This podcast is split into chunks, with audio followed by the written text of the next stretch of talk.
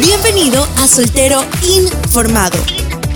El podcast donde puedes cuestionar lo que no te atreves a preguntar. Soltero Informado.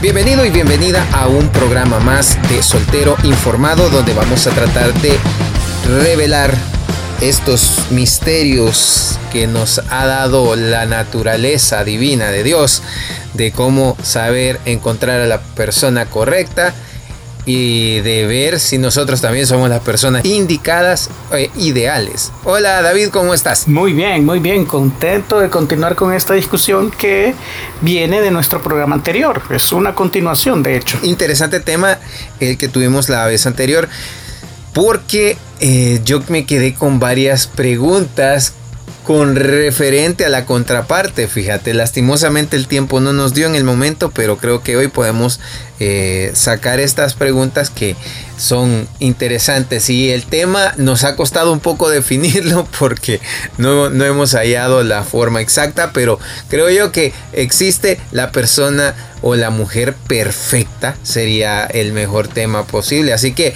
haciéndolo ya legal, David, ¿existe la mujer perfecta? La mujer perfecta no existe. o sea, así de sencillo. Quizás vamos a comenzar por ahí. Yo creo que vale la pena hacer justicia a, una condición, porque hablábamos del príncipe azul la, última vez. Ajá, sí. Pero yo, yo creo que, en el caso de las mujeres eh, se es todavía un poquito más injusto. Los, los estándares están todavía un poco más altos en cuanto a esto y se llega a pensar, eh, la mentira eh, del mundo llega a ser tal que hablamos de mujer perfecta. Las chicas hablan de príncipe azul, eh, los hombres reciben, porque yo no sé de dónde viene sinceramente, el estándar de una mujer perfecta. Y aquí hay una serie de cosas que uno podría que uno podría pasar la noche entera pensando que, de dónde viene, cómo se genera, eh, quién comenzó con esto. Y la gran mayoría, voy a decir, de, mujeres coincide con que es una... Si has estado cerca de tu mamá cuando ella te crió como hombre, probablemente hay una inception ahí, ¿verdad? Una, una pequeña, eh, ¿cómo decirte aquí?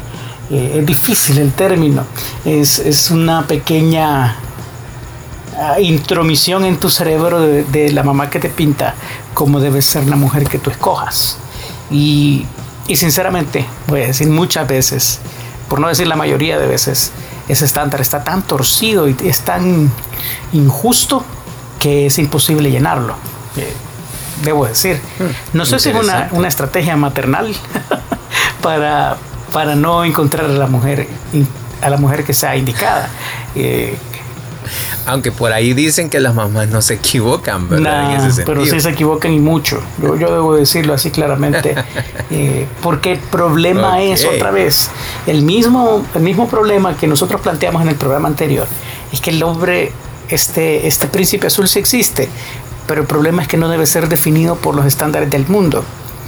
Y lo mismo vengo acá. Si tu mamá te pintó una mujer como el mundo dice que tiene que ser, y ahora es todavía más difícil porque tú sabes, ha habido un movimiento hacia el contrario, haciendo una reacción al machismo que, ha generado otras aberraciones similares y de igual potencia. Yo no voy a decir, no estoy diciendo que el machismo sea bueno, ni tampoco estoy diciendo que el feminismo sea bueno. Ambos extremos llevados al punto de volverse fuerzas contrarias, están completamente en contra de la imagen bíblica del, matrimonio, a donde lo que tú tienes son dos piezas que se unen para hacer una sola cosa, con el mismo valor, con el, con, el mismo, con la misma apreciación, porque es importantísimo decirlo, eh, delante de Dios, y la Biblia lo establece claramente, ni el varón es más que la mujer, ni la mujer es más que el varón. Ambos son parte de un todo.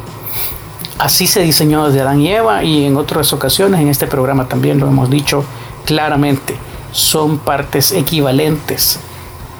De hecho, una viene de la otra, pero esto no la hace inferior. O sea, quizás yo, yo voy a poner esto.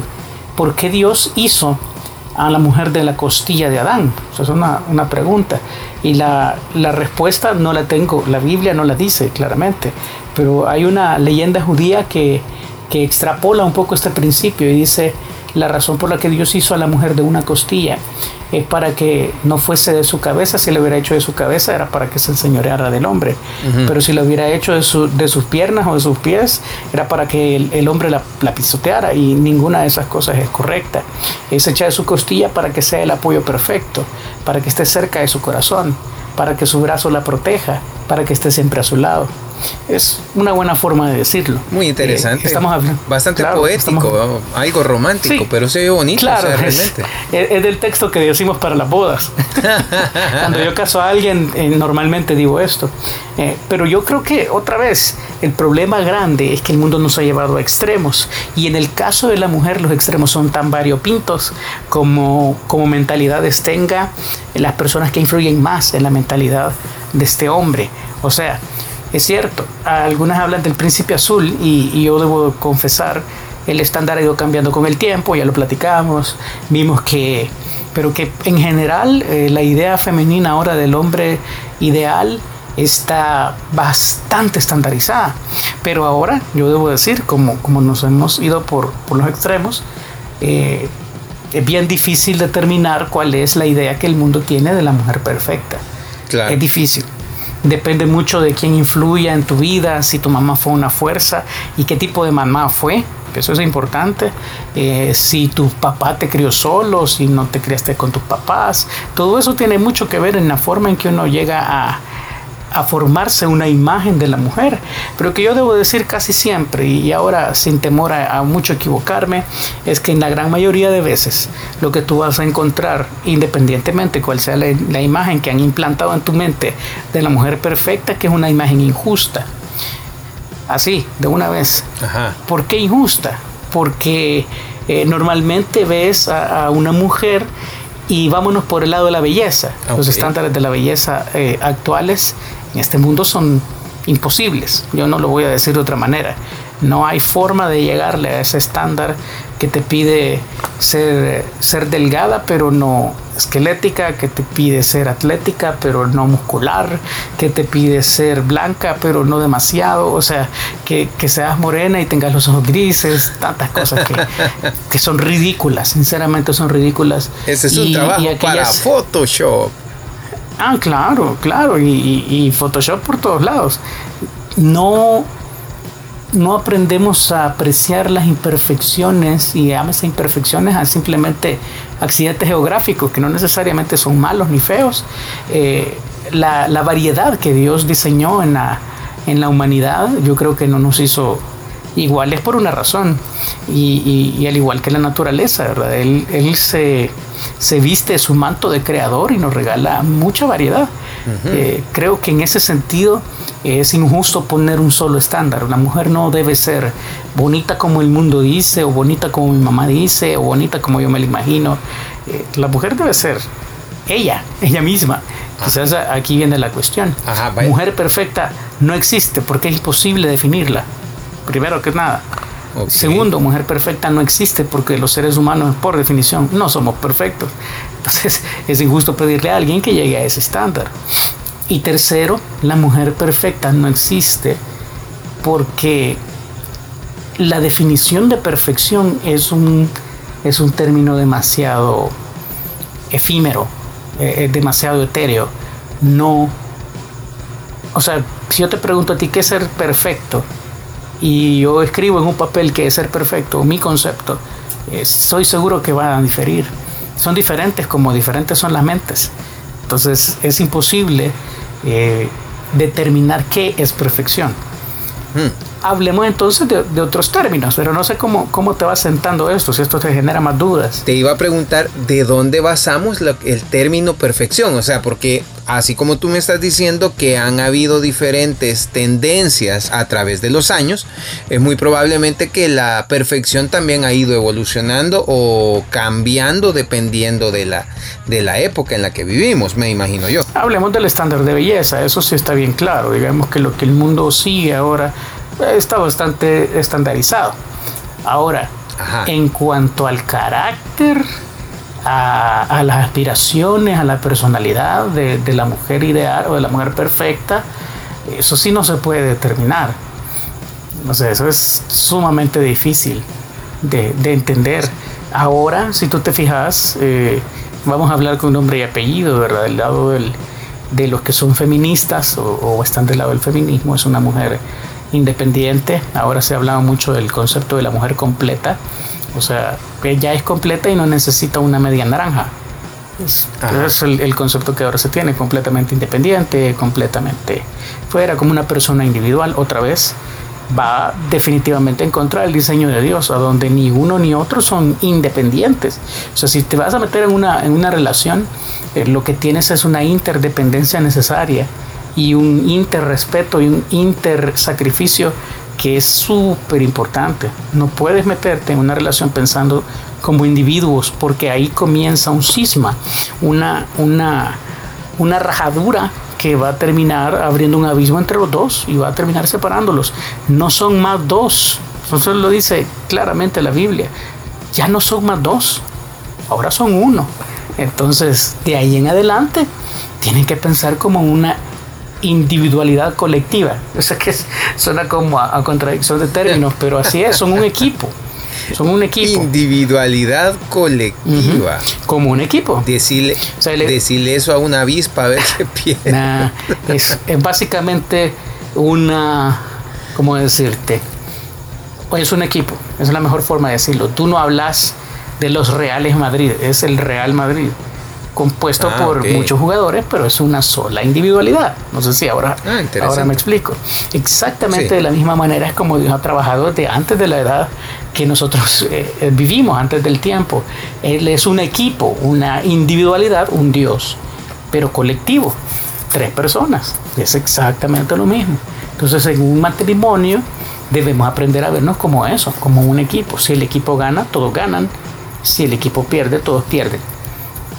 Punto. Que hay responsables, que hay no sé qué, que algunos tuvieron más culpa que otros, puede ser. Sinceramente no lo compro, pero puede ser. Sin embargo, el que el equipo que gana gana todo el equipo, el equipo el equipo que pierde pierde todo el equipo. No es voy a salvar mi pellejo, esa es la peor forma de entrar en una en una relación como el matrimonio.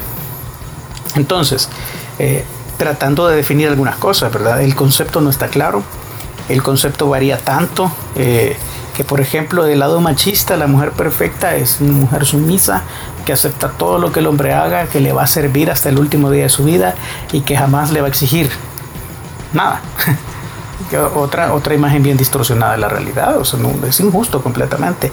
Entonces, ni la imagen del feminismo es correcta bajo los términos bíblicos, ni la imagen del machismo es correcta.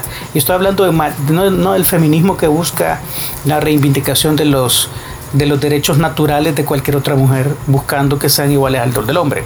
No estoy hablando de eso, estoy hablando del feminismo exagerado que, que se ciega delante de incluso las evidencias que la ciencia presenta y toma posiciones eh, disruptivas, eh, polémicas para generar una discusión alrededor de algo que sinceramente no vale la pena.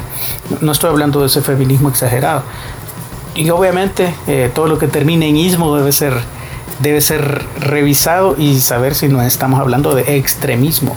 Entonces, ah. en ese sentido, yo te diré, es imposible definir a la mujer perfecta. No nos metamos ahí porque vamos a fracasar. Que, que sí existe, o sea, quizás vamos a, ir un poquito más allá. Ok, no existe la mujer perfecta, existe el príncipe azul. ¿Cómo llamamos a esta a esta personaja? sí, el lenguaje inclusivo, ¿verdad? Esta personaja, ¿cómo, ¿cómo le llamamos? ¿Cómo le decimos? Ok, aquí es donde entramos en alguna polémica. Creo que la mejor forma es usar un término bíblico y es idoneidad. La mujer idónea o la pareja idónea. Entonces, ¿cuántas idóneas existen? O sea, es decir, ¿existe solamente una persona idónea o hay varias? Aquí viene algo que ha sido una discusión con los eruditos. Yo no me considero un erudito de la Biblia. Eh, con los eruditos. Los eruditos han discutido esto durante mucho tiempo y hay tanto argumentos para uno como para otra posición. ¿Qué creo yo? Voy a ir estrictamente y bíblicamente hablando. Yo veo que para que Adán tuviera una pareja, Dios tuvo que crearla y traerla. Dios trajo a Eva para Adán. Ajá. Eso es el primer modelo, o sea, la primera pareja que Dios creó en su estado perfecto fue algo que Él, Él hizo. Él no le preguntó a Adán, ¿cómo vas a querer a Eva? No le dijo, Adán, aquí tienes un pool a donde hay 50 Evas, escoja la que más le gusta. No dijo eso. Dios les juntó en su voluntad y en su propósito. Ok, tomando eso como una eh, como un precedente, yo creo, eso es lo que yo creo y puedo estar completamente equivocado, o sea, alguien viene con la Biblia y me demuestra lo contrario, yo alegremente voy a aceptar mi error, pero hasta ahora, sinceramente, eh, nadie me ha presentado un argumento bíblico convincente. Yo creo que allá afuera, en el mundo, espero yo, ¿verdad? Ojalá, eh, en el cuerpo de Cristo, si tú eres un creyente comprometido con el propósito de Dios, en el cuerpo de Cristo hay una persona para ti. Una. Ay, hermano, pero ¿y cómo voy a saber yo cuál es esa si mire tantas siervas que se me acercan?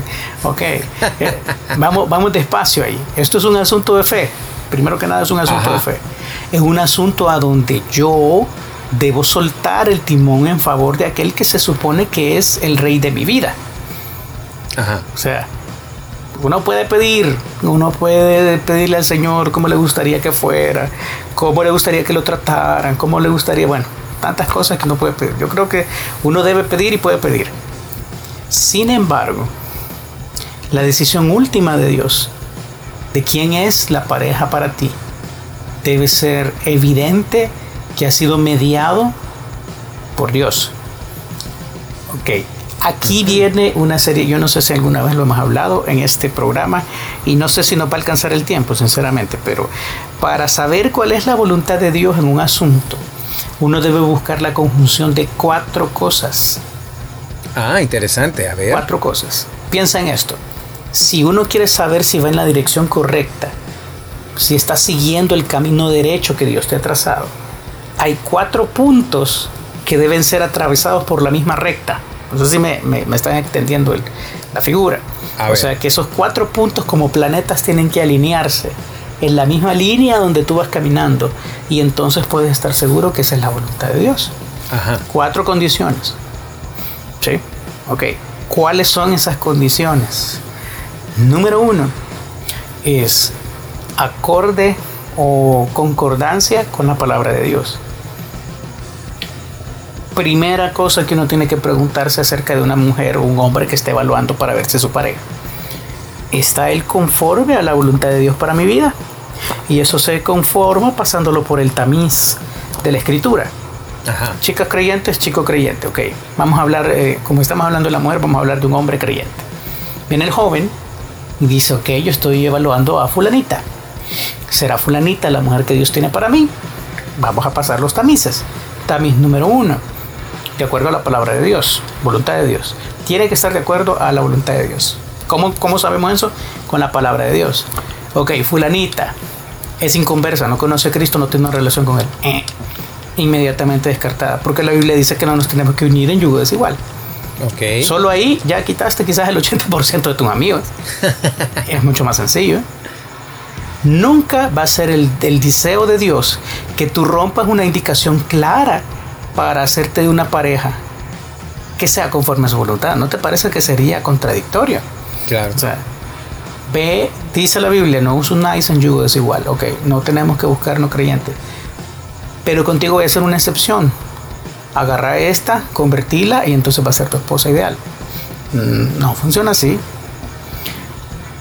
Quien ha tratado de hacerlo así, tanto hombres como mujeres, ha fracasado yo debo decírtelo con mucho dolor en mi corazón.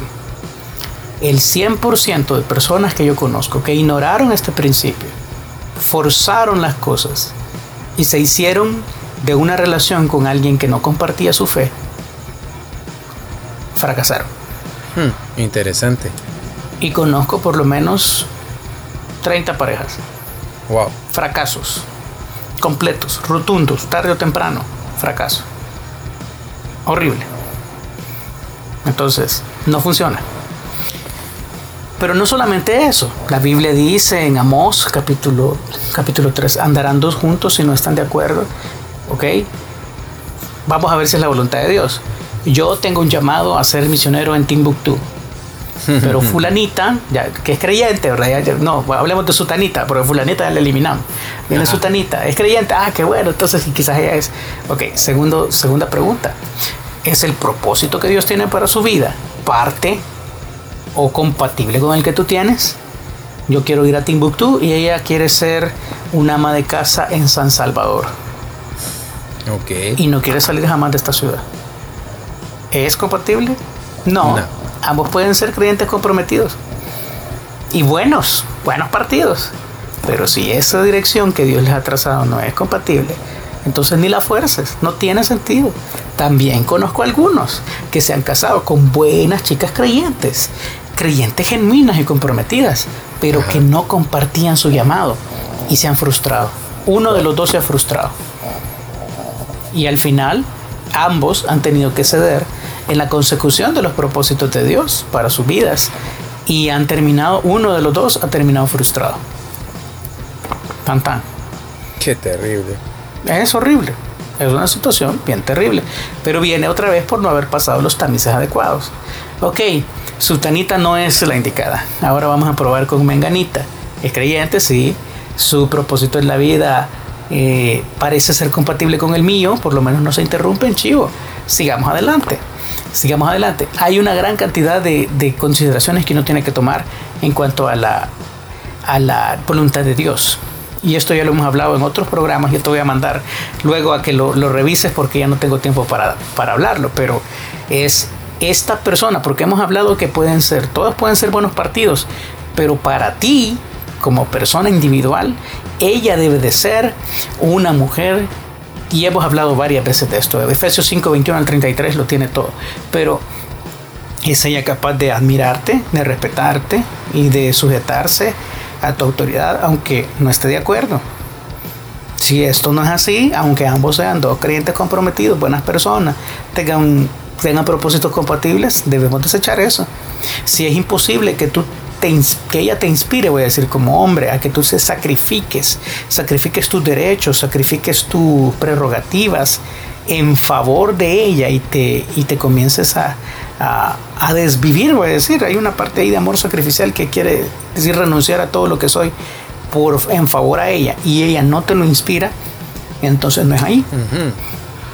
Aunque los dos sean creyentes comprometidos, aunque sus propósitos sean compatibles, pero si ella no va a lograr ser esa mujer que casa en la descripción de una esposa según el corazón de Dios, y tú no vas a lograr ser ese hombre para ella que casa en la descripción de Dios para la vida de un hombre, entonces no, no, no, no, no, no. Y puede ser, o sea, eh, quizás, voy a decir, lo que tienes ahí es una mujer que no es tuya y que ella le va a ser muchísimo más fácil sujetarse, respetar, admirar al hombre que Dios tiene para ella, pero tú no eres. Y hay que aceptarlo, hay que vivir con eso y no hay que enojarse. Es más, hay que dar gracias a Dios porque esta persona no era la indicada. Y casarte con la incorrecta es terrible. Eh, es una de las peores cosas que uno puede hacer. Entonces, primer poste, voy a decir así, voluntad de Dios. Y la voluntad de Dios tiene una cantidad de consideraciones que yo no me voy a meter más, pero solo es de ver si ella en algún momento es eh, compatible con todas las indicaciones que Dios ha dado a tu vida. Número dos, pasó el filtro de la palabra de Dios. Vamos a ver número dos, circunstancias. Las circunstancias tienen que ser las adecuadas. Es una manera en que Dios confirma lo que Él quiere. como así? Ah, bueno, la circunstancia es que de repente encontrás a esta mujer que cumple con todo, pero es casada. Sí. Oh, ok, pequeño detalle, no, no algo insignificante, la verdad. o, voy a ir voy a ir un poco más allá. Encuentras a esta mujer que es todo lo que tú soñaste, pero está comprometida. Bíblicamente la figura del compromiso es bien diferente, entonces no hay una indicación bíblica que diga que es incorrecto. Pero la circunstancia no es la ideal. Uno no construye la felicidad encima de la miseria de otro. entonces quizás hay que esperar y no ser una no ser un factor para que para que ella termine su relación con la otra persona. O sea, de ninguna manera. Circunstancia es que ella es japonesa, tú eres salvadoreño y se encontraron en un campamento de intercambio y ella tiene que regresar a su país y no te va a volver a ver a saber en cuánto tiempo. Quizás no es ahí. Quizás no hay. Y entiéndase que puede ser ahí, pero Miren todas estas consideraciones, ¿verdad? Hablemos de relaciones de lejos, hay un programa de esto, también puedes buscarlo. Pero eh, circunstancias es muy importante, es como la forma de decir que todas las puertas se abren, que la familia de ella, que tu familia se entienden, que no hay un problema con horarios, o sea, hay un montón de cosas ahí que tienen que considerarse. Las circunstancias y las puertas deben abrirse sin forzarlas. Hmm, interesante la alineación planetaria. Segundo poste. Segundo póster. Pero todavía falta. Wow. Número 3.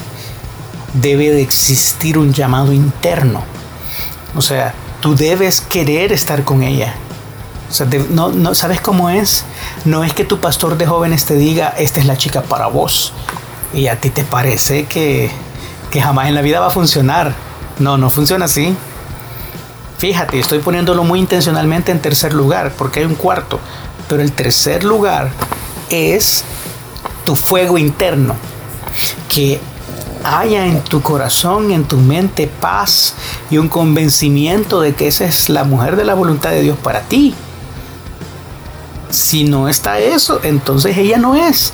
Puede cumplir con todo lo demás, pero tú, si tú en tu corazón hay dudas y decir, no, es que no puede ser, no, no, no, no me siento de gusto, no duermes, no comes, ok, ella no es. No te compliques más, no le busques lado. Y aplica también para las chicas. Yo sé que en el caso de las mujeres es todavía más duro porque todo el mundo dice, no, pero es que te sacaste la lotería con ese tu novio. No, pero es que no lo voy a dejar ir. ¿Qué le importa a la demás gente si ellos no se van a casar con él? Tú tienes que determinar si es esa persona y si esta persona no te inspira, si esta persona no te hace eh, sentir y entiéndase lo que voy a decir, pasión, no estoy hablando de deseo, no estoy hablando de lujuria, pasión es fuego interno, es algo que no puedes controlar, eh, es algo que, tienes el deseo y estás dispuesto a lo que sea para que esa relación se concrete en los planes de Dios. No estamos hablando de salirse de los planes de Dios. Pasión es súper importante, eso debe existir. Aplica para pareja y aplica para llamado y aplica para todo en la vida tiene que haber pasión por lo que haces o eso no funciona. Interesante. ¿Sí? Ok, tercer poste. Cuarto poste, el último. Confirmación de tus líderes o de las personas que te pastorean. Y le estoy dejando por último porque a veces nosotros nos equivocamos. Pero, pero, en el caso de, una pareja, alguien que ha estado cerca tuyo y te ha pastoreado y te conoce y sabe cómo es y conoce a la chica, eh, él te puede decir claramente, hey, esto está hecho en el cielo, o hey, cuidado que yo creo que andas con la segunda bestia. o sea, cuidado, ¿verdad? A veces hay que tomar muy en cuenta lo que, lo que la gente que te conoce, que está interesada en ti, que te ha desarrollado, tiene como opinión. Entendiendo esto, porque esto es bien delicado que esta persona debe ser un hombre o una mujer conforme a la voluntad de mm. Dios también. Que te hable con la Biblia, no con su opinión. Que te hable con, lo que Dios dice, no con lo que una doctrina o una tradición de hombres dice, no con lo que el legalismo dice. No, cuidado ahí, porque ahí hay un problema bien grande en este país sobre todo, donde las relaciones son controladas o seguidas por los líderes, a veces hay una tendencia a hacer de esto puro legalismo, puro legalismo. Y las razones por las que uno no anda con una persona son sumamente eh, equivocadas, no lo voy a decir de otra manera. Y se meten y dicen, no, es que este no es porque no viene al quinto culto del sábado. No, funciona así. Cuidado, cuidado, cuidado. No, estamos hablando de razones válidas, bíblicas. Eh, esta persona tiene que ser así. Si tú no encuentras un pastor así o una, o una mujer que, que cuide de ti, si eres una chica. De esta manera, yo déjame decirte que estás desperdiciando tu tiempo en la iglesia donde estás. Tiene que haber una, tenés que tener un pastor, tiene que haber alguien dispuesto a invertir en ti, a cuidarte y ayudarte. Si eso es así, no estás en una buena familia espiritual y debes buscar otra. Muy interesante. Realmente estos pilares que acabas de poner son bien desafiantes, por lo menos ya a, a empezarlos a ponerlos en práctica a la hora de conseguir un carro. y, pues obviamente a la hora de escoger a la persona indicada, que pues esperemos que no ande tan lejos. Y pues interesante, fíjate, me has dejado bastante en qué pensar. Lastimosamente el tiempo se nos ha terminado, pero te invitamos para el próximo capítulo, que este episodio que viene va a estar muy interesante también porque vamos a tocar un tema que creo que va a ser de mucho interés para ti. Así que estamos pendientes de escucharnos para la próxima. Así que no te pierdas el siguiente episodio que va a estar muy bueno también. Así es. Un abrazo para todos estos solteros que andan en búsqueda. No se desesperen. El, Señor tiene, estoy convencido que el Señor tiene a la, a la mujer o al hombre de su voluntad para ti. Conviértete en el hombre que Él quiere que seas para ella y viceversa. Y espera en Él. Esto es un asunto de fe. Si yo corro y hago las cosas a mi manera, Dios me deja, pero los resultados nunca son tan buenos. Entonces, cuídense, cuidémonos y busquemos esa luz que Dios nos va a regalar el día en que estemos listos. Cuídate, nos vemos para la próxima. Hemos presentado Soltero Informado. No te pierdas la próxima semana el siguiente episodio donde puedes cuestionar lo que no te atreves a preguntar.